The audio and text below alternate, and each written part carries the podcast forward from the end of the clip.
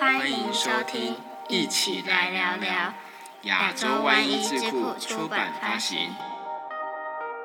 大家好，我是主持人 Lilian。那好像好没有跟我们的观众特别的提过，我们的公司呢其实是位在高雄。那所以呢，当初在邀请我们来宾的时候，就是希望可以优先的邀请南部的医师，也想让大家知道南台湾也是有很多优秀的医师。那我们今天呢，就来欢迎我们的皮肤科医师曾玉如医师，今天跟我们一起来聊一聊表面功夫。Hello，各位听众朋友，大家好，我是皮肤科曾玉如医师。那我目前任职于高雄的张爱妙寻皮肤科诊所。我毕业于高雄医学大学。那毕业之后呢，我进入高雄长庚做皮肤科的训练，取得专科医师执照之后，我在高雄长庚、凤山医院。嘉义长庚以及屏东基督教医院都有任职过。其实我们曾医师是来自台中，是我们台中的水姑娘。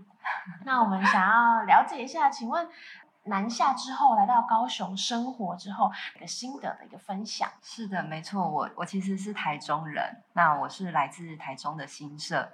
以前讲新社，其实都没有人知道到底在哪里，因为就是一个乡下地方。那现在因为有一些观光的景点开始有名啦，像薰衣草森林、金色古堡这些，应该大家都有听说过。考上高雄医学大学之后，才从台中来到高雄这边生活。那其实，在这边一待就是十几年，都比我在台中的时间还要长了。所以我现在 会说，呃，我自己是高雄人，对，在这里落地生根了。所以其实对您对高雄就也不陌生。对，其实我妈妈是美农人，美农的客家人。那我们以前也是常常会一家人就回美农来玩啊，或是找美农的外婆啊。我还记得以前就是公路系统还没有那么发达的时候，我们一家六口。坐在车上，从台中新社开到美浓，哇，那就是几乎要一整天的时间，大概七八个小时的车程。所以那时候就觉得说啊，要来外婆家一趟，好累哦。那一直到后后续这几年，就是高铁也开通了之后，那就整个距离感好像 缩得很近哦。高高铁这样子，台中高雄才四十分钟的车程，我就觉得说，哎，好像。在这边的感觉跟台中没有那么距离，没有那么遥远。哎，我想要回家，随时都可以回去看看家人，是就方便了很多。对，没错，没错。那这样子说，在南下的生活跟。在台中的时候，您觉得有什么不一样的地方吗？大概最明显的不同就是天气真的非常非常的好。以前还没来高雄之前，大家都会跟我开玩笑说：“啊，你冬天衣服不用带啊，高雄没有冬天啊，永远的夏天。”对，对，那气温真的差蛮多的。可是对我来讲，就是好处是，哎，这个气温比较温暖。我以前在台中常常鼻子会过敏啊，流鼻水。哎，来来到温暖的南部之后，就改善很多，就是算一个蛮不错额外的好处了。太阳就是比较毒一点了，高雄的太阳现在越来越热了。没错，郑医师，您之前在医院有任职过，那我们到了诊所之后，在工作日常上，您觉得会有差异吗？哦，这个当然是差异蛮大的哦。以前我们在医学中心，那医学中心的日常，呃，以皮肤科来讲，最主要是门诊，门诊的量非常的大。接下来就是可能像做治疗啊，或是皮肤科的一些手小手术。那再来还有病房方面，我们皮肤科也会收治一些需要住院的病人，照顾住院病人。大概就是这三个方面：门诊、治疗以及住院病人。那除了这些临床的业务之外，其实每个人多多少少都还是会有一些行政跟教学研究的工作。那行政工作的话，可能各个科务根据每个人的职位不同，会有一些去做分配的。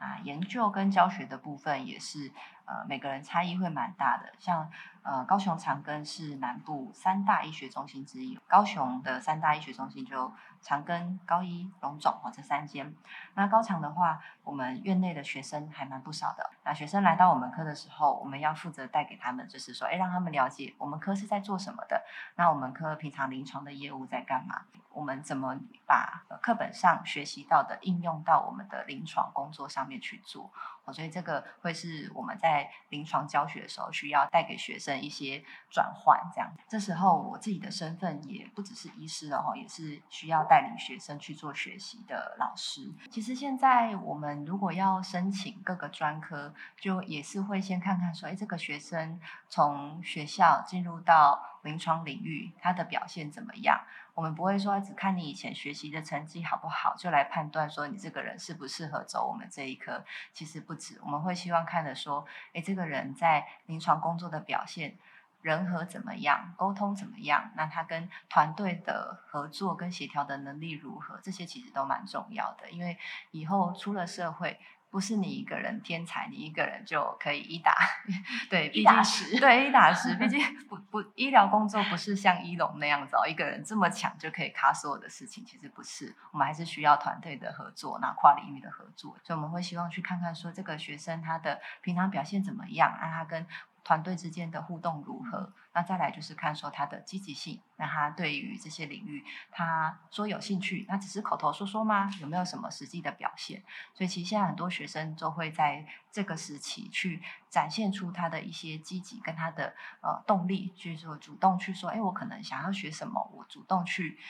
跟老师对提出要求，哎，我能不能学这个啊？我能去看看吗？哎，那这样就会让师长们觉得说，哎，这个学生哦，对我我会对他留下印象哦，这学生好像蛮不错的，态度不错，积极性也很好，那就是我对他一个好的一个人的印象，这样子，哎，这这个其实对未来你要申请科别都是蛮加分的。那我们想要知道是在诊所的方面呢？现在就是从医学中心转正到诊所的这个工作领域哈。那呃，诊所的工作日常当然会比医学中心相对单纯一些。那我是诊所的合伙医师，我们平常的工作最主要就是看诊啊，再来就是做治疗，以及一些诊所行政相关的管理的事情。那我觉得好处是我们诊所啊，工作气氛非常非常好。那不管是我们的同事都非常可靠，还有前辈医师们也都很愿意去分享彼此的经验啊，彼此一起进步。那这个过程当中，其实我觉得我学到更多的是医学以外的事情。觉得医学生的整个训练的生活其实相对是单纯的。那进到医院的领域之后，其实医院的人大部分也是良善的，好，所以我们其实真的很少去接触到。很社会化的东西，或者是不同阶层的人，你要怎么去跟他去沟通？所以我觉得在诊所这个部分，就是非常难得的一个社会经验。那诊所这些实战的经验，其实也让我个人受惠不少。那像我以自己皮肤科来讲。看的病人群也都完全不一样啊，比方说我在医学中心最常看的就是像一些呃很严重的肝炎啊，或者是严重的药物疹啊，就是会比较严重一点的才会走到医学中心的门诊来求助嘛，或者是有一些罕见疾病也会都在医学中心会看得到，这个对于学习来讲是非常非常重要的。那到了诊所之后，这个病人群哈完全就是不一样，大部分的病人的疾病就是像湿疹。青春痘、过敏或是荨麻疹，这些比较普遍的一些皮肤病，这个在我们看诊的过程当中，这些最基本的、最普遍的皮肤病，好像就很少来到医学中心，除非他今天严重度非常非常的严重。所以我觉得在诊所跟医学中心服务的是不同的病人，那我们同样都是在帮助他们，呃，从这些不舒服的症状当中得到一些缓解，得到一些帮助。来的话，我觉得就是整个。呃，跟社会和互动性更强，更接地气，应该这么说。蛮喜欢观察在不同地区看诊，那这这个地区会有哪些主要的病人群，还有他们的呃结构啊，表现会是怎么样？比方说，好像我以前在训练的过程当中，哎，曾经到北部去短暂做一个轮训，哦，再到台北长庚、林口长庚，那那时候就真的感受到很大的落差，是北部地区的病人跟南部地区的病人差蛮多的，最明显的就是语言。在南部，我们做治疗嘛，一开口就是阿上阿炸，或者是哦，就台语就开始了。对对对对对。但这这个模式到台北刚好相反，那我们可能就是会转换哎国语啊，或是其他方式的问候，还有语速上也会不太一样。真的在北部讲话的速度，还有整个呃生活的步调会比较快一点。那南部的病人，你要喂教他，或是跟他讲一些东西的时候，速度稍微放慢一点，他吸收的呃效果是会比较好的。好，那再来讲到地区的差异嘛，我其实呃在上当上主治医师之后，曾经在不同的地方看诊。那举例来讲，虽然我大部分都是在南部地区活动，像是嘉义、嘉义长庚、高雄长庚，还有屏东的基督教医院。那这三个地方的差异还是有的哦。好，比方说我去嘉义长庚，呃，嘉义那个地区大家知道是人口结构高龄的族群是很多的一个地方。那到了那边，你会发现一早开诊啊，八点半，哇，已经一堆 长辈坐在 门诊前面在等你了，因为他们都很早起。然后你只要慢一点点开诊，他们就会觉得说啊，那也单照顾啊，阿姨先去对啊，那也会来啊，或者是说很着急，对对对，很着急。对，那再来就是很明显的一个落差是，呃，因为长辈他们会有一些固定的生活习惯嘛，初一十五没什么人。没什么病，大家会比较慢来，对，大家会先把家里 重要的事情啊，要拜拜啊什么这样的重要事情办完之后，哎，才会陆陆续续出来看诊。那再来就是高雄，高雄的话其实就跟现在落差不大哈，高雄长庚也是呃，大概长者的比例也是蛮高的。那以语言上来讲，也都是以台语为主。可是这个部分到了跨过一个高平溪，到了屏东，哎，这个。就完全不一样的氛围了。我到屏东基督教医院看诊的时候，平常如果我看诊，病人一坐下来，我一定都是先用台语开启我的问诊。可是到了屏东，发现哎，这样好像行不通哎，因为他们坐下来，有时候就是我讲台语，他们会一脸瞪着我，好像听不懂的感觉。因为屏东这个地区很特别，平基这个地方，它刚好就是在国道三号下来不远处，那邻近的乡镇有包括像长治、林洛还有内埔这些地区的民众，他们那边很多是客家人，还有很多原住民，所以我是会稍微看一下，说哎，今天这个长相。这个穿着 可能比较是哪一类型的人？是，这就是我目前在这些不同地区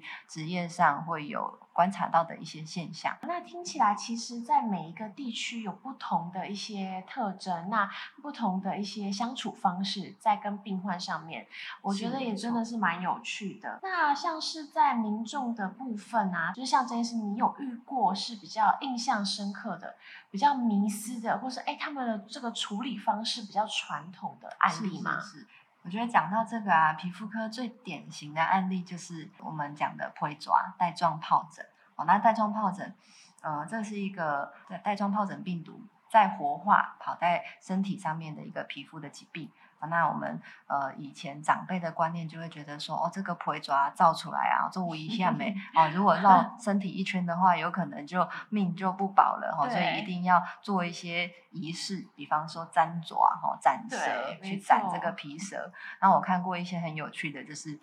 病人在身上长了一串的带状疱疹啊，因为它通常会沿着我们的神经节呈带状的分布。那病人就会说：“哇哇，长可以粘爪，那粘爪怎么粘呢？很多很多粘爪的方式哈，包括说在上面，我有看过最可爱的，画一只小鸡。”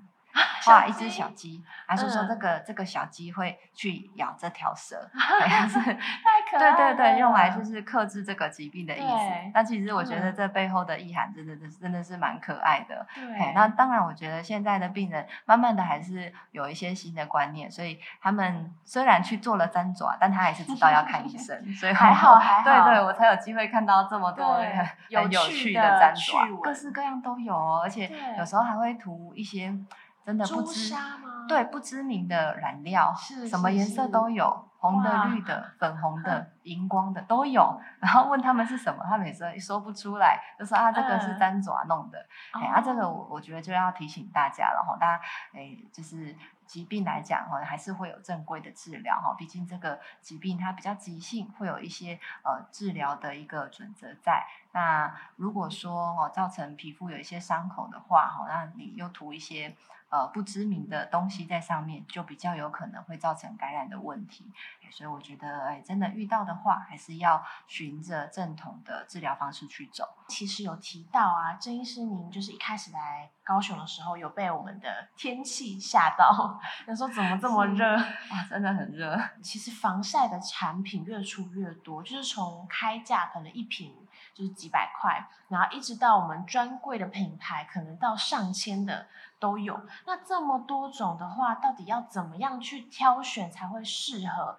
我们？比如说我们的肌肤啦，或者是适合我们的这个状况呢？主持人和我们丽丽真的是说到重点了，防晒真的非常非常重要。我觉得皮肤科最重要的保养，第一步就是做防晒。那你不要看我干干净净的，但其实我以前从小到大是练田径的，每到一个赛季就会晒黑一轮，然后等到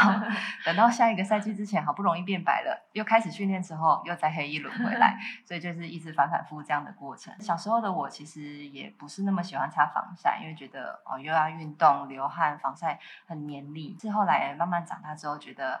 太黑好像真的也不太好看，然后做一些呃搭配呀，也不是那么顺眼，所以才开始注意到防晒这一块。那像刚刚丽丽有提到哈，防晒其实从便宜的到呃贵的都非常非常多。那我其实自己也都有用过，我觉得平价的也没有不好。有现在防晒啊，从我们以前用到现在。品质真的慢慢进步了。那有一些开架式的品牌，其实也真的质地上做的非常的好，非常的清爽。那我觉得就是提供一些资讯，让大家去参考，说我们以后应该要来怎么挑选防晒的一个产品。先问 Lily，你每天都会擦防晒吗？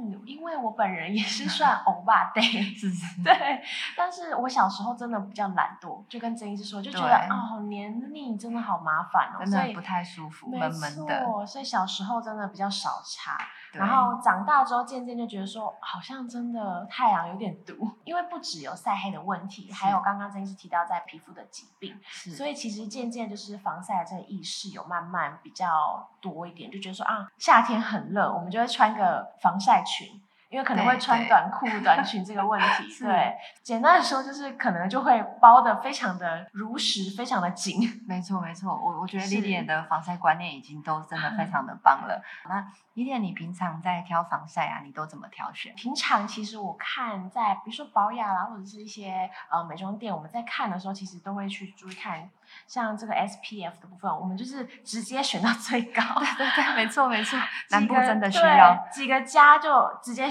挑那个最多加的，就直接选购入。南部真的就是需要这样子，因为我们的高那个紫外线真的太强了，太强大，日照的时间真的都很长。我简单的这边解释一下，SPF 防晒系数，呃，定义上来讲，就是有擦防晒最小的阳光的晒红剂量除以没有擦防晒最小的晒红剂量。那这边的光呢，用的是 UVB，所以它检测的基准是用晒红晒伤来检测这个防晒剂它防御 UVB 的能力。这个数数字来讲的话，它其实是用每平方公分我们去擦两 gram 的防晒剂去做检测的。那这样子讲，可能大家没有什么感觉，所以我把它转换一下。其实这样的概念就是说，我今天如果要达到它所标示的 SPF 五十这样的一个防晒效力来讲的话，我需要挤一坨大概五十块硬币大小的防晒乳，然后均匀的擦在脸上。那 这种事情光用想的，我自己都觉得好像有点太多，会有点闷热这样子。这其实是呃有时候跟我们现实上的差异是会有点落差哦。所以其实 SPF 我觉得就是要挑越高越好，因为其实你擦的量。真的没有到那么够，我们需要有其他一些辅助的方式来加强防晒。那 PA 来讲的话，PA 就是防御 UVA 的一个能力，那通常用加来表示。那一样是数字越大，防晒的效果是越好的。那台湾的法规来讲，有没有好奇说为什么好像最高就看到五十而已，没有再往上上去的？那理由是因为这个这个最一开始是先从欧盟去提出的，因为他们会发现说 SPF 五十大概就是能够抵御九十八 percent 的 UVB 射线了。那你再往上六十、七十、八十，虽然数字上看起来好像多很多，但其实以防晒的防护效果来讲。差异已经不大了，它已经达到一个呃曲线的一个饱和点，所以再上去的话，防御力不会差到太多。可是呢，一般人如果看到说啊，我今天五十八十，我差这个八十的哦，看起来很强呢，我差八十的，我差一一一次就好了，一天这样就好了，但其实反而去疏忽了说，哎，我需要去补差这件事情，对，会有一些迷思，对对对，反而这样子会造成说我们差的量不太够。那所以后来就是台湾的法规是规定说，SPF 最高就是标示到五十，那五十以上就是用五十加来做一个替代这样子。我们平常微教病人也都会跟病人说，啊，你要擦防晒哦，你这个防晒啊，两标准做法就是两到三个小时就要补擦一次。那我想请问在座的各位，有办法两到三个小时就不擦防晒吗？我觉得这个真的蛮难的，真的真的，连我自己都有时候真的不太能够做得到，因为一方面是时间关系，你在工作可能真的没办法，或者是在户外工作，有时候流汗啊，或者是碰到水啊，就会流失掉。所以我觉得理想上两到三个小时能够补擦，那我觉得真的很棒，做得到的话真的很很好。但是如果真的做不到的话，也没有关系，我们还是有其他的一些防晒的。方式，比方说刚刚 Lily 有提到嘛，骑车一定会穿防晒外套，这在高雄的路上非常常见。大家那个骑摩托车 红灯的时候，就会沿着那个阴影停着一排，对，然后大家都穿防晒外套或者防晒裙，哎，这个其实 就是大家呃防晒的观念慢慢有进入到民众的一个生活当中。那以我自己来举例好了，就是我自己的防晒工作，除了每天擦防晒之外，出门必备的就是像刚刚 Lily 有提到的防晒伞。防晒外套这些是一定要有的。那如果说要怎么去挑选的话，第一个我会先看这些产品有没有帮我标示 UPF，因为总是要给我一些指标，我比较好做一个参考。那再来就是我会优先选择是 Made in Taiwan 的产品，因为我觉得真的有很多台湾的品牌防晒的品牌。做的越来越好了，哦，按我们自己国家的产品真的是可以给支持一下，对对对，大家 支持一下，那真的品质非常的不错。天气呀很炎热以外，那另外一个很常会在好发在可能青少年青春痘的部分，对对没错。南部嘛，天气就是比较热，热的情况下会让我们出油的量增加。那我们先来讲到痘痘，痘痘青春痘这个问题，其实。简单来讲，有几个机制哈。第一个就是它的出油量增加，造成我们的毛囊阻塞，阻塞之后发炎，就会产生痘痘、粉刺或是一些脓泡这样的一个症状。那以这个族群来讲，我们进入青春期之后，皮脂腺开始慢慢发育了，所以通常是这段时间开始有越来越多的患者会面临到青春痘的困扰。那接下来就是十几岁到二十几岁，哎，这个是一个高峰期。那等到过了这个阶段之后，皮脂腺分泌没有那么旺盛了，哎，可能就会稍微缓解一些。但我觉得现在人大家比较尝试生活作息真的很难完全规律。熬夜呀，或者是诶加班啊、疲惫啊，这些都很常见，所以造成说我们青春痘的患者其实已经年龄层是越来越广了，二十几岁、三十几岁。都还在长痘痘的人很多，非常多。那尤其南部我们这么热，皮脂分泌真的比较多的话，在治疗上会比较辛苦一点。青春痘大家就会想到粉刺，有很多年轻的呃，不管男生女生来到门诊，哎，他可能就会在意脸上的一些粉刺，就会说，哎，医生，我这个鼻头这个都是粉刺，好严重哦，怎么办呢？那其实我仔细一看，哎。好像不是这么一回事哦，那到底是什么？其实有很多人他会把鼻头好像很多一粒一粒像草莓鼻的东西，把它认为是粉刺，那其实还是有一些差异的。我们鼻头上大部分这种，哎，一粒一粒有点像草莓鼻的这个东西叫做皮脂管丝。那皮脂管丝它是一个正常毛囊的构造。当你今天呃分泌的油量比较多的时候，哎，它有一些分泌物卡在这个毛孔的。出口的地方就会形成这样子颗粒状，形成这样的一个皮脂管丝。那它跟粉刺还是不太一样的。我们讲的粉刺呢，是有分白头跟黑头，就是分封闭式的跟开放式的，有氧化的这两种。哎，那在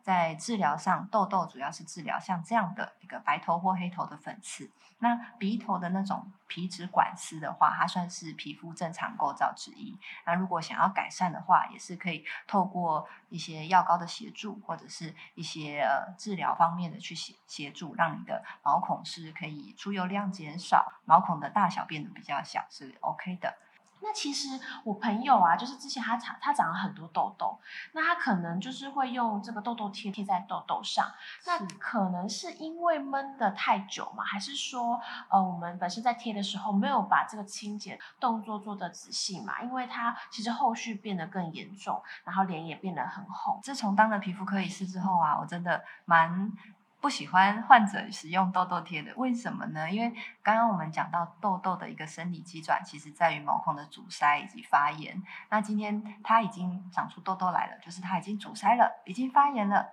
然后你还用一个东西把它贴住，当然我我会了解说，哎，患者其实长这个痘痘，他觉得不好看，想要把它盖掉，然后可能平常又有一些上妆的需求，这些我都能理解。但如果我们以治疗的原理来看的话，其实我们应该是透过呃寻求正当的治疗哈，要去减轻这个发炎、减轻这个阻塞的情况，而不是真的又把一个东西贴上去哈，让它那个阻塞可能又会更严重。所以你如果真的去看一个皮肤科医师的话，带着痘痘贴去，可能会被念哦，就说哎，你这个东西尽量不要贴这么久了哈，对你的皮肤其实是不太好的。最后到这个医师这边呢，才知道原来他脸上是有长了呃蠕形螨虫。哦，了解。对，其实蠕形螨虫这个部分，我也是在个节目上听到。那像是主播啊，或者是艺人，他们很常有在做化妆的动作啊，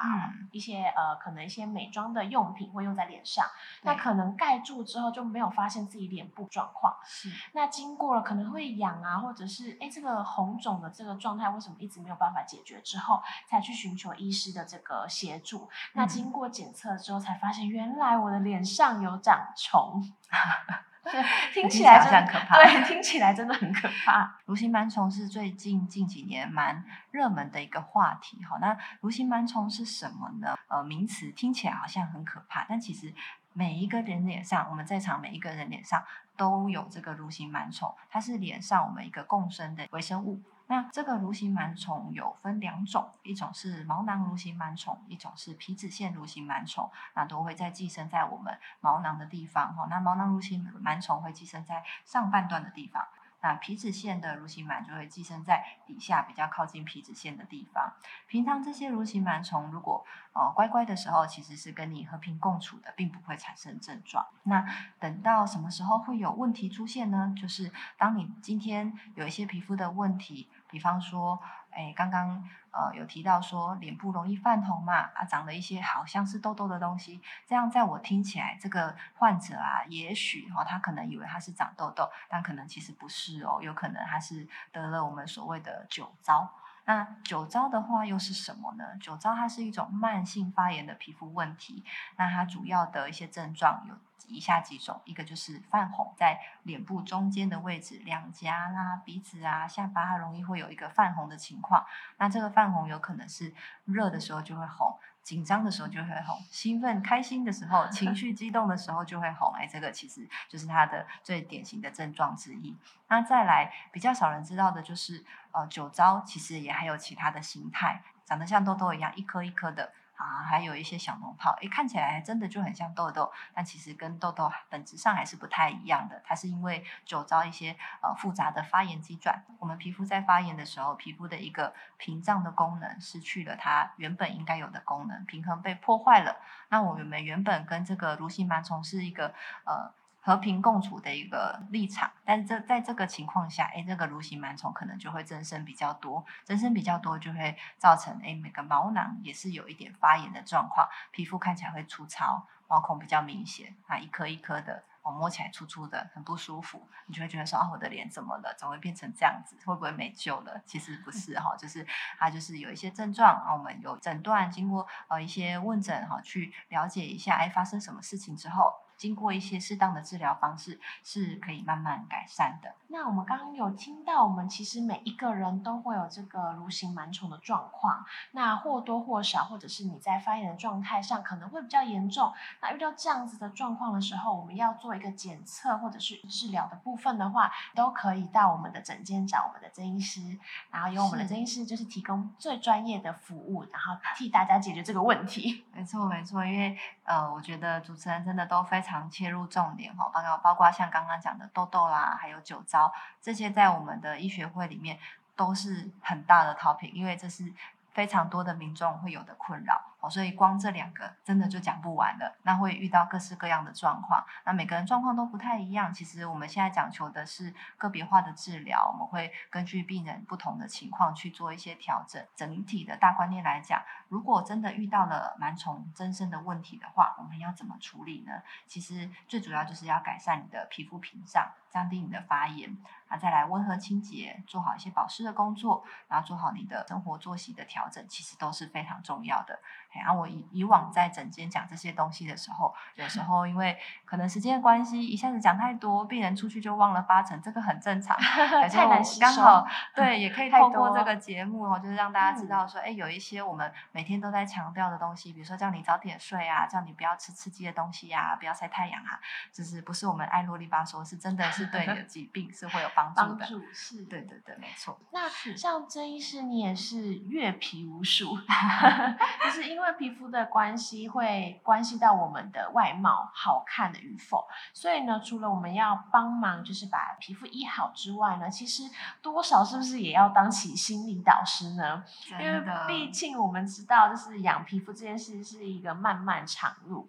是，我觉得这个 Lilian 问的这个问题真的是非常专业哦。的确，我们在门诊这样子看看多了之后，会发现，哎，其实很多病人的皮肤问题，它最根本的原因是来自于他心理方面的问题，比方说焦虑、失眠、忧郁、躁郁、强迫症，或者是他性格上会有一些呃比较完美主义的状况，这些都很容易同时会加剧我们皮肤的一些问题在。所以我常常都会笑说，哎，我们皮肤科好像不是在看皮肤病，反而是在看神经科。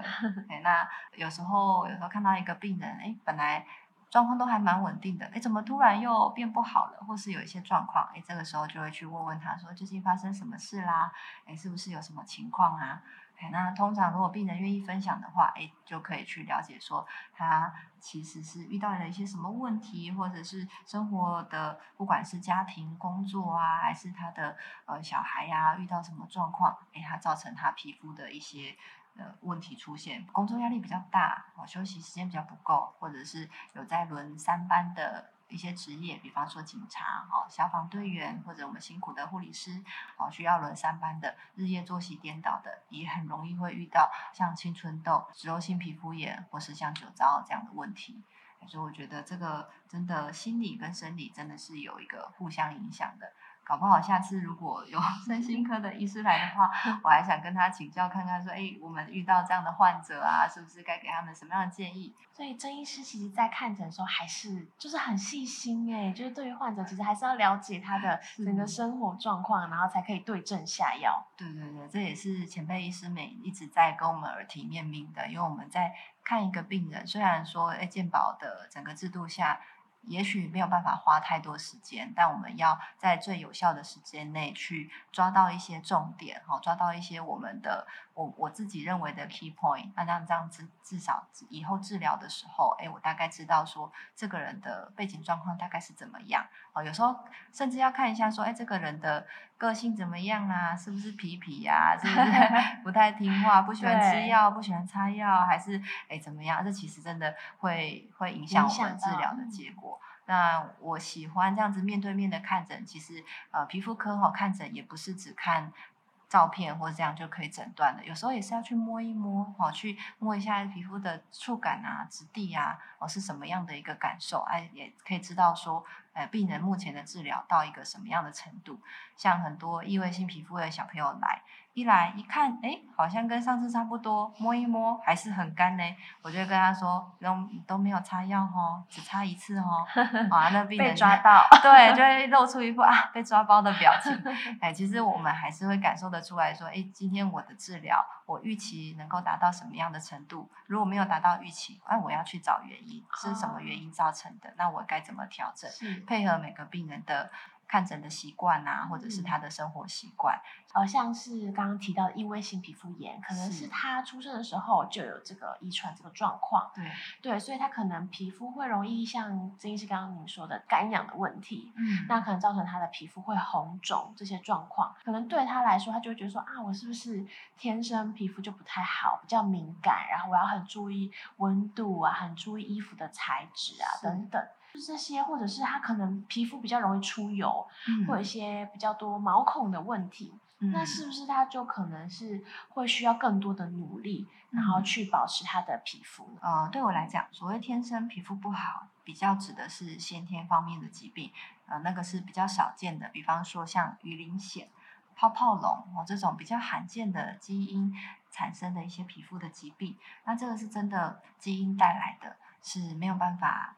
完全改善的，只能透过治疗去缓解部分症状。那异位性皮肤炎占一半。所谓一半是为什么呢？是因为它的确遗传的因素占了蛮大一个比重的。可是除了遗传以外，它还有很多其他的呃方面的因素去影响。比方说你这个人的生活习惯哦，那你的照顾的品质怎么样哦？那对自己皮肤在在乎的程度如何，其实都会影响这个疾病的皮肤的严重度。那有一些患者其实是小时候哎，可能哎异位性皮肤炎比较严重，但是如果真的有经过适当的治疗的话，哎，其实他还是能够得。到不错的改善，然后生活品质也能够兼顾，哎，这个其实就是可以透过治疗去做一个改善的。那我我觉得门诊大部分遇到的患者啊，有些人会一进来就说：“哦，我觉得我皮肤好好糟糕哦。”那这个时候其实你就是要去分析说：“哎，其实你现在的呃皮肤的状况，那我觉得每个人先天的条件本来就不太一样，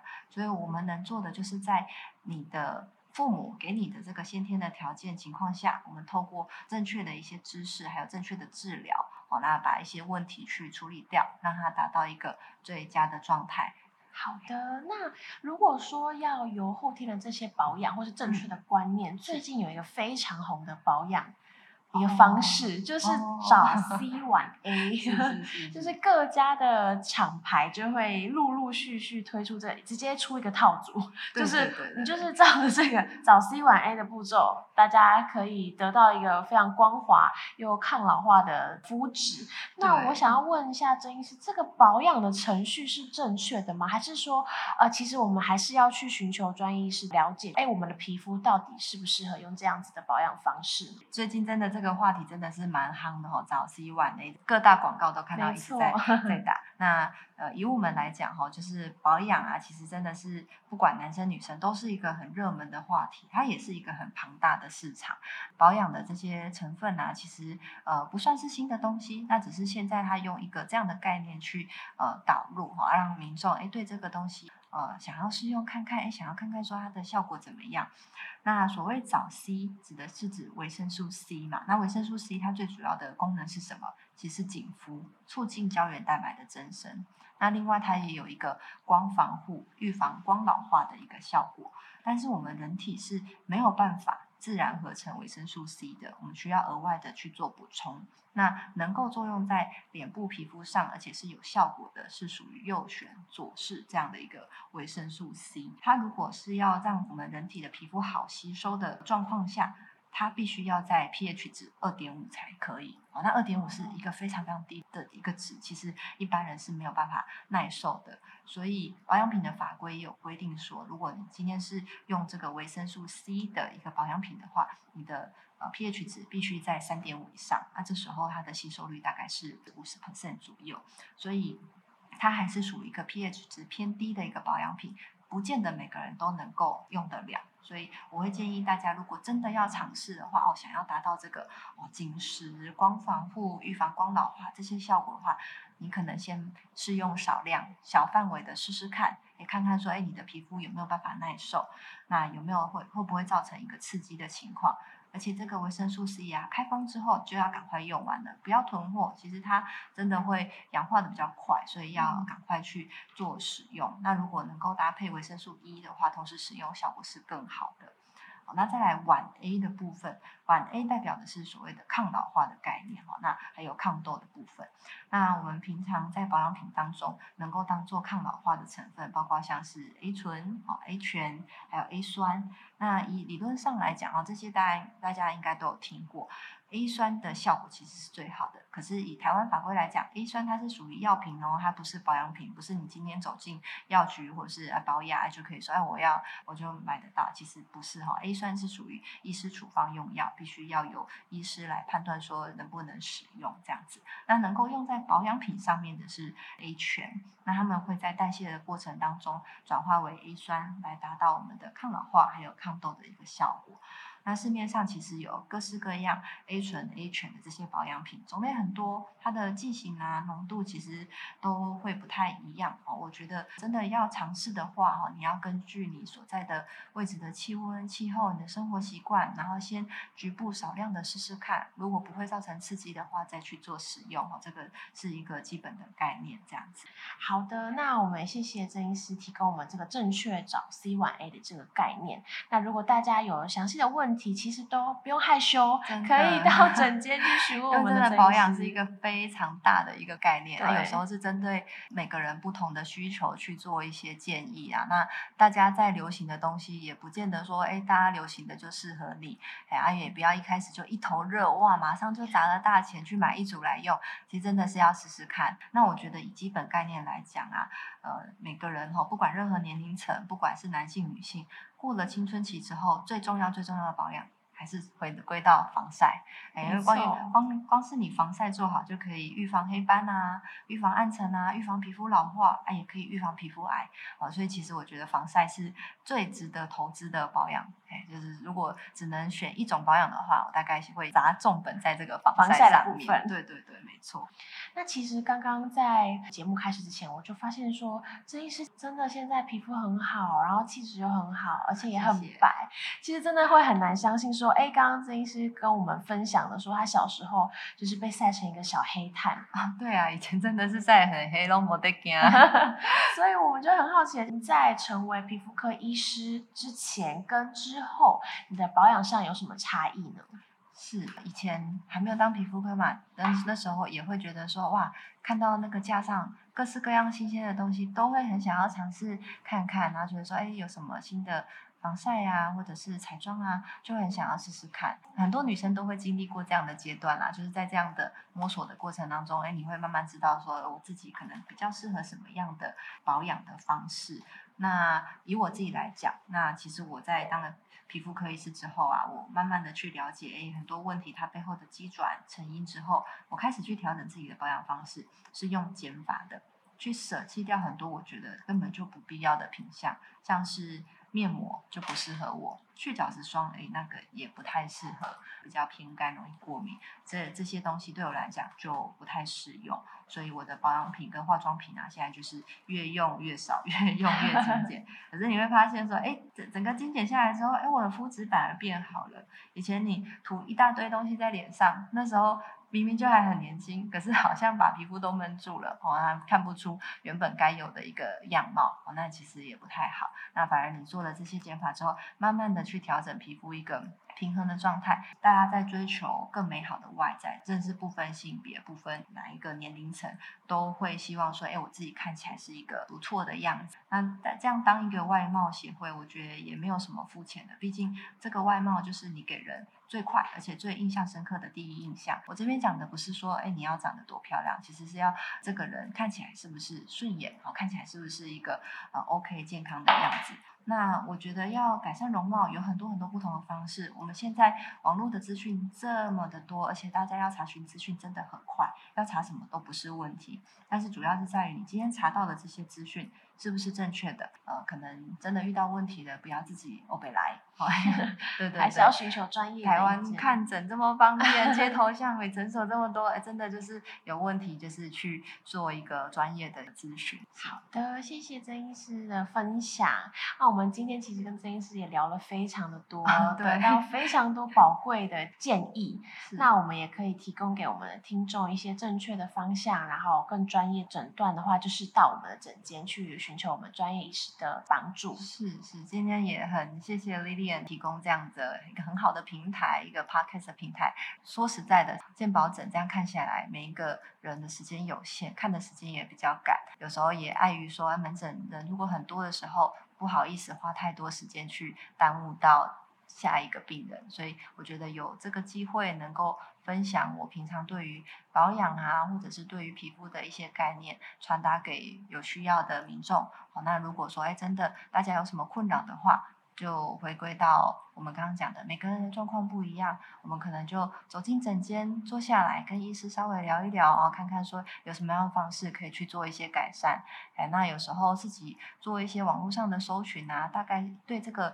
topic，对这你今天的这个问题有一些基本的了解，其实也有助于我们在诊间里面的沟通。那也非常欢迎大家呢到我们郑医师呃任职的这个诊所，让我们可以请郑医师来介绍一下您的诊所吗？那在节目的最后哈，跟大家再介绍一下，我是呃高雄皮肤科曾玉茹医师，我目前是在张赖妙群皮肤科诊所。张赖妙群皮肤科诊所位于高雄市的澄清路上。那我们目前诊所有三位医师，另外两位医师也是非常优秀哦，非常棒的医师。欢迎大家，就是如果有任何问题，都可以来诊间找我们哦。谢谢，谢谢我们曾医师，今天也辛苦您了。那我们大家下次再聊喽，拜拜，谢谢，拜拜。